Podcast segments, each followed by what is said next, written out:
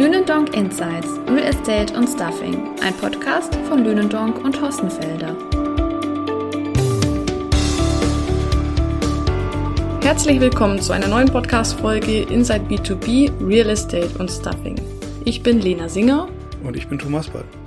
Wir haben schon wieder Ende November und das Jahr neigt sich dementsprechend dem Ende zu. Wir spüren aktuell sehr, sehr viel Unsicherheit im Markt und auch schon auch mit Blick auf 2024 sieht das Ganze noch nicht anders aus.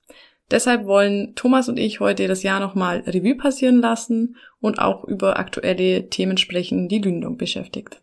Jahresende ist immer eine gute Zeit, um Bilanz zu ziehen. Mit welchen Erwartungen sind wir in das Jahr gestartet? Was hat sich davon erfüllt und äh, was sind denn die Vorzeichen für 2024? Zahlen, Daten und Fakten sind unser Steckenpferd und deshalb würde ich vorschlagen, Thomas, wir starten auch genau damit. Denn Anfang 2023 hat Lünendonk den Konjunkturindex Zeitarbeit gestartet. Dabei befragen wir viermal im Jahr die Zeitarbeitsunternehmen zu deren abgelaufenen Quartalen, aber auch schon zu Prognosen für das kommende Quartal.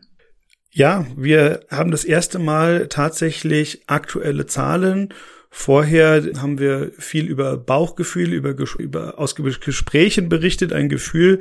Das haben wir in diesem Jahr das erste Mal gemacht. Das hat für viel Diskussionen gesorgt, was ja etwas Positives ist, weil man sich intensiv darüber äh, beschäftigt. Aber in der Tat, wir haben relativ starke Zahlen. wenn wir uns das anschauen, so zwischen sechs und etwas über neun Prozent im Vergleich zum Vorjahresquartal. Das sind natürlich sehr starke Umsatzzahlen, insbesondere wenn manche Unternehmen doch von einem sehr viel schwierigeren Umfeld äh, unterwegs sind und sagen, sie spüren, dass die Kunden sparen müssen. Deshalb ist es besonders wichtig, die Zahlen auch nochmal richtig einzuordnen und genau hinzusehen. Im dritten Quartal liegt die Umsatzentwicklung im Vergleich zum Vorjahresquartal bei plus 7,8 Prozent und die Anzahl der externen Mitarbeitenden ist demnach um 2,7 Prozent gestiegen. Das klingt nach sehr optimistischen Zahlen und deswegen ist es hier auch wichtig, nochmal ähm, genauer hinzusehen. Man muss dazu sagen, auch diese 7,8 Prozent sind von uns bereits durch Ausreißer, durch starke Ausreißer bereinigt worden. Aber bei solchen großen Spannen bietet sich trotzdem häufig an, den Median anzuschauen als passendere Kennzahl. Der Median, auch Zentralwerk genannt, der repräsentiert nämlich genau die Mitte deiner Datenreihe und ist dementsprechend auch weniger anfällig für diese hohen oder auch niedrigen Ausreißerwerte als der Mittelwert. Und wenn wir uns den Median zur Umsatz- und Mitarbeiterentwicklung anschaut, liegt, liegen die Werte im dritten Quartal bei 4% im Umsatz und bei 0%, also einer Stagnation bei den Zeitarbeitskräften. Außerdem wichtig ist auch immer die gemeinsame Betrachtung von Umsatz- und Zeitarbeitskräften, denn da können wir die Preiseffekte herauslesen und das haben wir gesehen, war in diesem Jahr nochmal ganz besonders wichtig. Genau, fünf bis sechs Prozentpunkte, das ist doch ein deutlicher Unterschied. Auch das ist noch positiv. Wenn wir uns mal anschauen, mal exemplarisch im dritten Quartal, haben uns die etwas über 130 Unternehmen, die Fragen beantwortet haben, ein durchschnittliches Plus an Zeitarbeitskräften von 2,7 Prozent berichtet. Das ist viel. Das ist sicher eine optimistische Kennzahl. Wir gehen davon aus, dass es äh, über den gesamten Markt weniger sein wird, denn das ist so ein bisschen ein inhärenter Bias in der Marktforschung, äh, dass wenn etwas freiwillig ist, dass man eher von positiven Ergebnissen bericht, berichtet. Aber ich glaube, die Bilanz ist klar. Im Vergleich zum Vorjahr ist das Thema Inflation spürbar. Aber es ist vor allem, es ist vor allem eine Kostenseite, weniger eine Nachfrageseite, wo die, wo die Herausforderung ist. Man darf bei der ganzen Einordnung der Zahlen ja nicht vergessen, andere Quellen schauen sich den Vormonat an, schauen sich andere Zeiträume an. Wir schauen hier Stichtagsdaten an im Vergleich zum Vorjahresquartal. Und wenn wir in die Zahlen der großen äh, führenden Unternehmen anschauen, die auch Quartalszahlen berichten, das passt schon in etwa. Ja, wenn wir uns die Konjunkturzahlen anschauen, mit einer Seitwärtsbewegung des BIP im leichten einstelligen Dezimalbereich rückläufig, äh, ist ein Frühindikator dafür, dass es doch ein herausforderndes Umfeld werden wird. Jetzt, wenn wir Unternehmen nach Prognosen fragen, dann, wann sind die abgegeben worden? Ähm, das war Ende September, Anfang Oktober. Da war die Lage noch natürlich ein bisschen anders.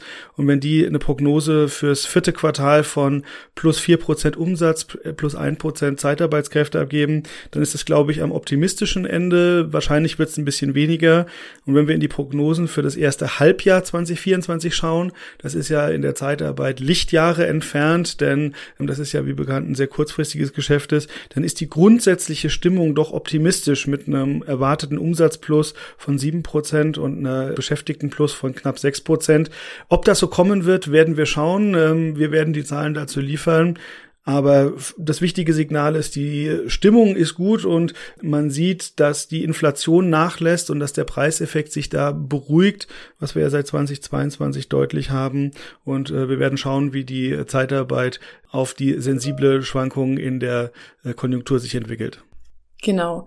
Die Unternehmen berichten uns bereits im dritten Quartal zunehmend, dass die Auftragslage nachlässt. Die Kundenunternehmen sind zunehmend verunsichert, unter anderem auch wegen der ja, geopolitischen Situation und den Auswirkungen auf die Unternehmen in Deutschland.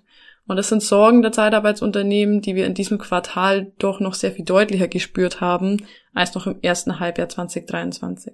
Ja, und das spiegelt sich auch in den anderen Disziplinen der Personaldienstleistung, auch im Bereich äh, selbstständige Wissensarbeiter, Freelancer ist die Konjunktur eine ganz andere und eine schwächere, als es noch vor einem Jahr war und auch was man aus der Personalvermittlung hört, also das Volumengeschäft der Besetzung von Festanstellungen sind die großen Boomzeiten, die wir ja so zwischen 2019 und 2021 hatten, erstmal abgeflaut. Das wird sicher wieder ansteigen, so viel mal der Blick in die berühmte Glaskugel, wenn die Konjunktur wieder anzieht.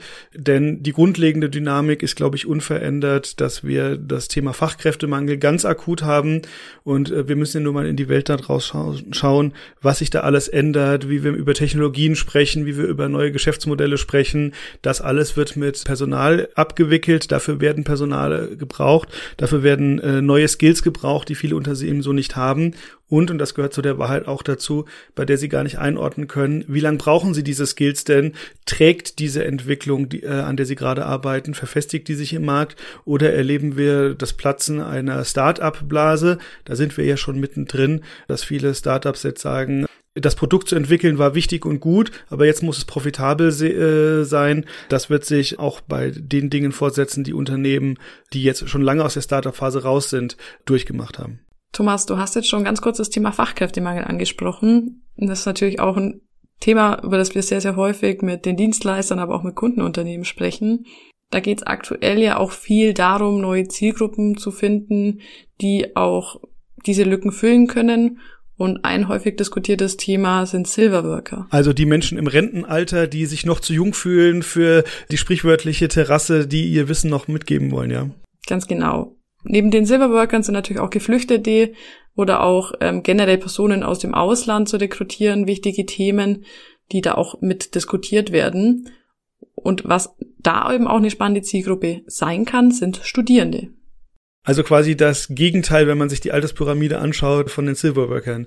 Ja, in der Tat ein sehr, sehr spannendes Segment, das auch in den letzten Jahren durchaus an Aufmerksamkeit und an Konjunktur gewonnen hat. Richtig, denn in Deutschland gibt es ja wirklich immer mehr, die sich für ein Studium entscheiden. Und das bei insgesamt einer rückläufigen Demografie, ja.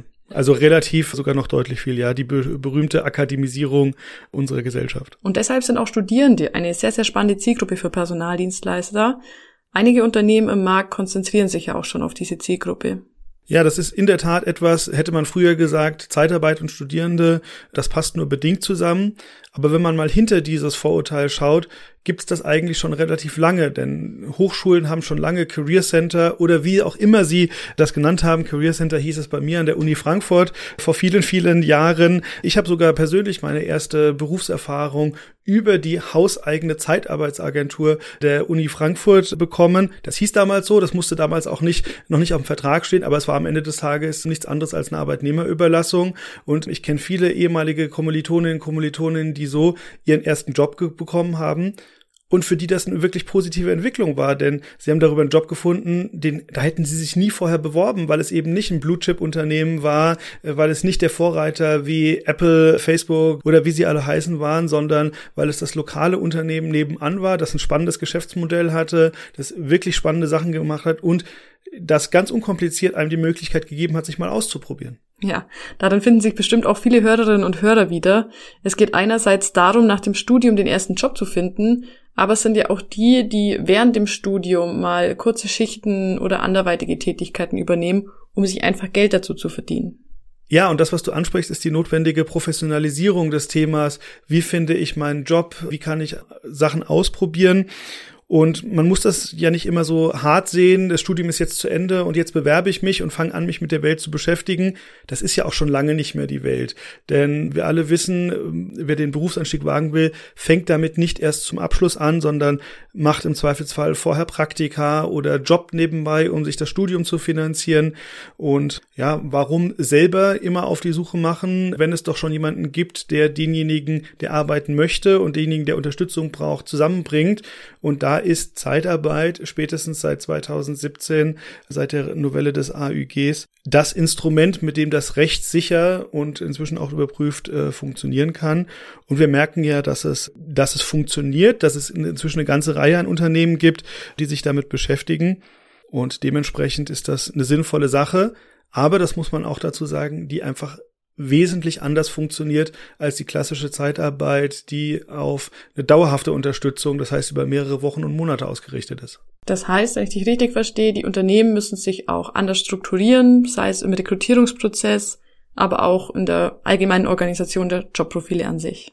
Genauso ist es denn. Wann suche ich als Studentin oder als Student oder als Studierender, wie es ja heißt, einen Job? Ich suche was für die Semesterferien, die es ja so gar nicht gibt, also die vorlesungsfreie Zeit, wo ich nebenbei aber ein bisschen Flexibilität habe, um zu arbeiten oder am Wochenende, weil mir eben das Geld am Monat nicht reicht, dann will ich etwas kurzfristig haben und ich möchte eben nicht drei bis zehn Monate mit dem entsprechenden Stellenprofil arbeiten, sondern ich brauche jetzt etwas. Ich brauche es kurzfristig, ohne lange Vorlaufzeiten und bin auch darauf angewiesen, dass kurzfristig jemand äh, Bedarf hat. Und wie möchte ich das machen? Natürlich, wenn ich an der Universität oder an der Fachhochschule unterwegs bin, dann, was habe ich immer dabei? Ich habe mein Notebook immer dabei oder mein Handy. Das heißt, ich möchte das über die klassische Klickkultur machen. Und ähm, das funktioniert eben anders, als wenn es über dauerhafte Themen gibt. Dann schauen Unternehmen ja auch ganz genau hin, welche ähm, Skills brauchen sie. Und das ist im Bereich Unterstützung durch Studierende anders. Aber, und das gehört vielleicht auch noch als Randnotiz mit dazu, so wie ich mich durch mein Studium durchbewege, verändern sich ja auch die Anforderungen. Am Anfang geht es eher darum, zu unterstützen, äh, wie kann ich einen Euro hier, einen Euro da verdienen. Umso weiter ich dann in meinem Fachbereich sind, umso mehr möchte ich ja an den Beruf rangehen, um auch Sachen schon ausprobieren zu können und gleichzeitig Erfahren zusammen können, aber auch Geld zu verdienen.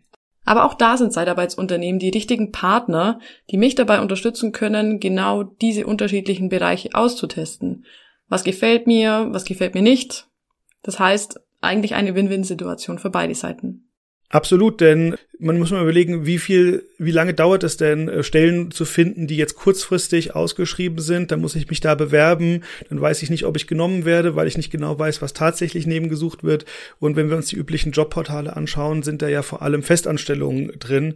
Das heißt, das ist mit viel Arbeit verbunden. Und wenn ich doch schon jemanden habe, der weiß, wie ich ticke, was meine Bedürfnisse sind, der die Stellen hat, wo ich einfach nur sagen muss, das und das kann ich und ich vielleicht sogar schon hinterlegen kann und der mir einen passgenauen Vorschlag macht und wo auch die Erwartungshaltung von der anderen Seite ist, dass ich noch nicht über 25 Jahre Berufserfahrung habe, sondern das als Nebenjob betrachte. Wenn da das Erwartungsmanagement klar ist, ähm, dann sind das gute Voraussetzungen, dass das gut funktionieren kann. Jetzt haben sich ja auch schon Unternehmen auf das Segment der Studierendenüberlassung fokussiert.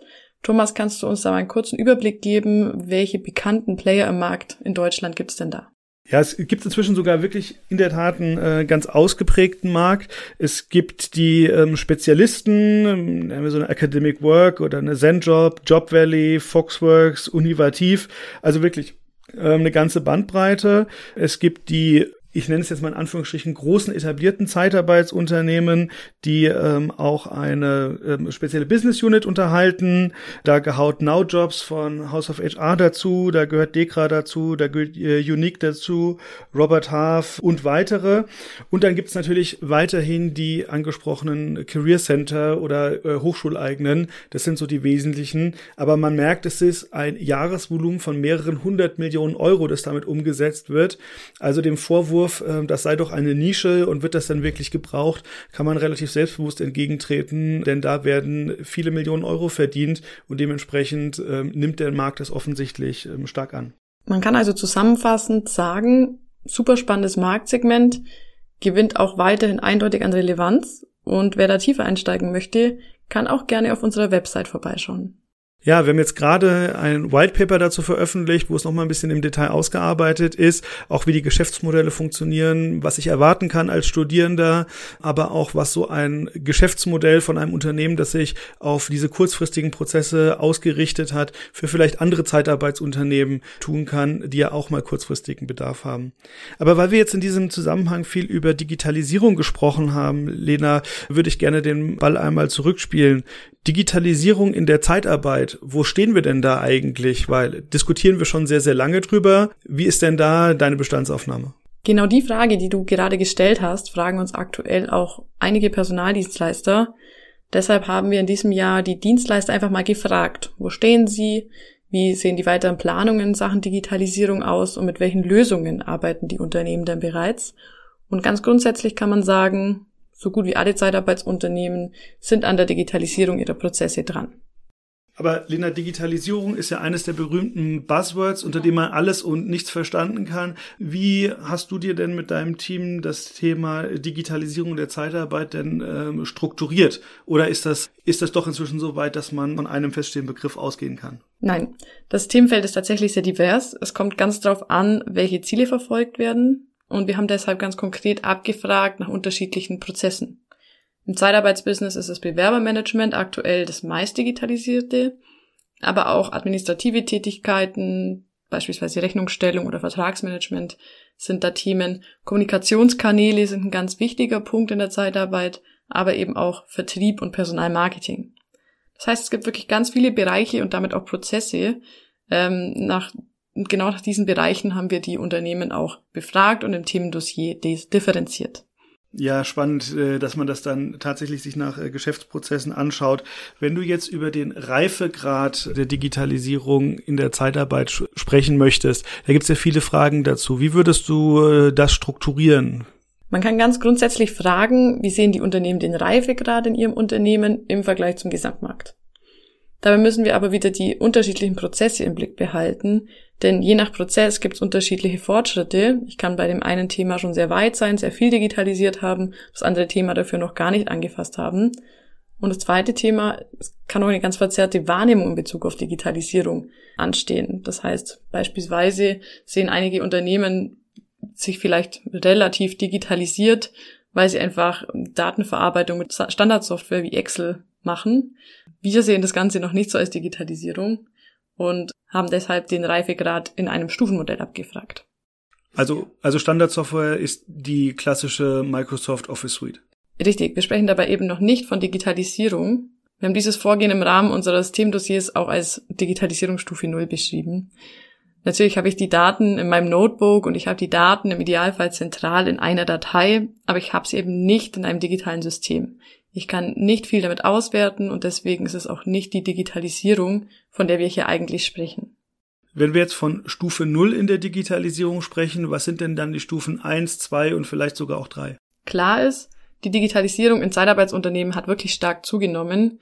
94 Prozent der Unternehmen haben in den letzten fünf Jahren auch in digitalere Prozesse investiert. Und für die Digitalisierungsstufen bedeutet das, ein Großteil der Unternehmen nutzt eben etablierte Softwarelösungen extra für Personaldienstleister. Das nennen wir dann Digitalisierungsstufe 1. Und andere haben eben bereits einen höheren Digitalisierungsgrad, sozusagen die Stufe 2, und arbeiten darauf aufbauend auch mit ergänzender Software zur Steigerung der Performance. Was genau heißt das? Im Endeffekt, diese Lösungen bauen einfach auf bereits digitalisierten Daten und Prozessen auf, machen diese nutzbar, die Daten, oder optimieren eben den ganzen Prozess noch weiter um im Endeffekt noch besseres Ergebnis zu erzielen. Außerdem gibt es auch viele Unternehmen, die eigenentwickelte Lösungen einsetzen und die können natürlich auch die unterschiedlichen Stufen zugeordnet werden. Wenn wir jetzt mal von dem Verbreitungsgrad wegschauen, ist ja immer die Frage, what's in it for me? Also was ist der Business Case? Warum machen Unternehmen das? Welche Vorteile ziehen sie daraus? Hast du dazu eine Einschätzung, Lena?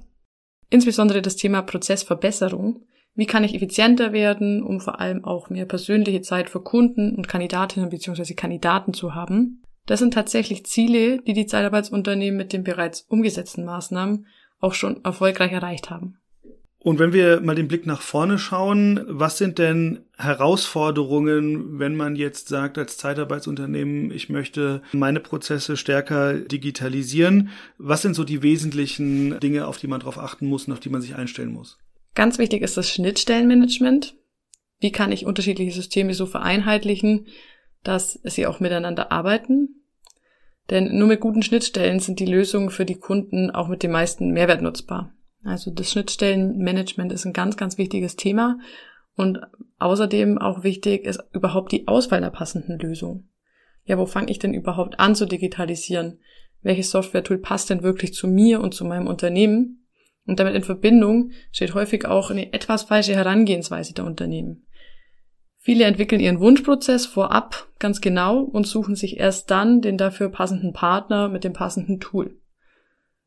Der bessere Ansatz wäre eigentlich, offen zu sein und nicht das System in einen vorhandenen Prozess zu zwingen.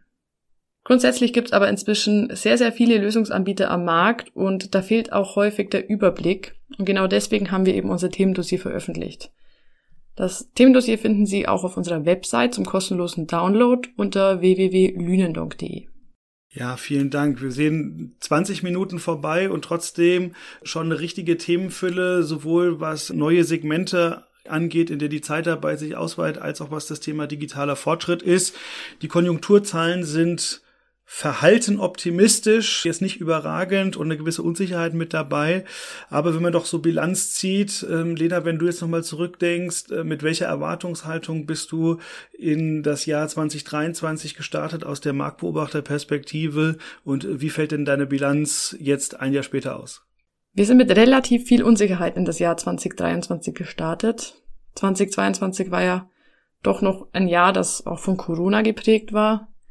Aber die ganzen Unsicherheiten, leider auf wirtschaftlicher und auch auf geopolitischer Ebene, sind 2022 wirklich weiter vorhanden und leider sogar verstärkt. Planbarkeit ist da einfach sehr, sehr schwierig. Ja, Stichwort Corona, habe ich jetzt schon gar nicht mehr dran gedacht. Es erscheint eine Ewigkeit her, dabei äh, war es letztes Jahr noch hochaktuell. Aber wir sehen, der Bedarf für, äh, für Flexibilität ist nach wie vor hoch in diesen unsicheren Zeiten. Und leider scheinen wir uns darauf einstellen zu müssen, wenn eine Krise sich erledigt hat, äh, kommen die nächsten anderthalb bis zwei direkt um die Tür. Mal schauen, ob wir mal eine Zeit erleben, wann es da wieder etwas ruhige Fahrwasser gibt und wann wir uns darauf konzentrieren können, weiter an der jetzt kommen die ganz großen Worte, an der Weiterentwicklung der Menschheit und des Wirtschaftslebens arbeiten, mit neuen Technologien uns das Leben leichter machen. Aber ich glaube, das können wir bilanzieren. Zeitarbeit wird auf jeden Fall eine wesentliche Rolle dabei äh, spielen, die Risiken, die damit einhergehen, ähm, abzufedern und Flexibilität zu bieten. Lena, dann vielen Dank, dass du dir die Zeit genommen hast und alle, die uns heute zugehört haben. Wir freuen uns, wenn Sie auch weiter bei uns mit dabei bleiben, wenn es um das Thema Stuffing Industry, Zeitarbeit, Personaldienstleistung und Personalvermittlung geht. Bis zum nächsten Mal. Bis zum nächsten Mal. Sie möchten keine Folge von Lündong Insights, Real Estate und Stuffing verpassen? Dann abonnieren Sie unseren Podcast auf den gängigen Plattformen wie Apple Podcasts, Spotify, Amazon, Deezer oder Google. Wir freuen uns, wenn Sie diesen Kanal weiterempfehlen.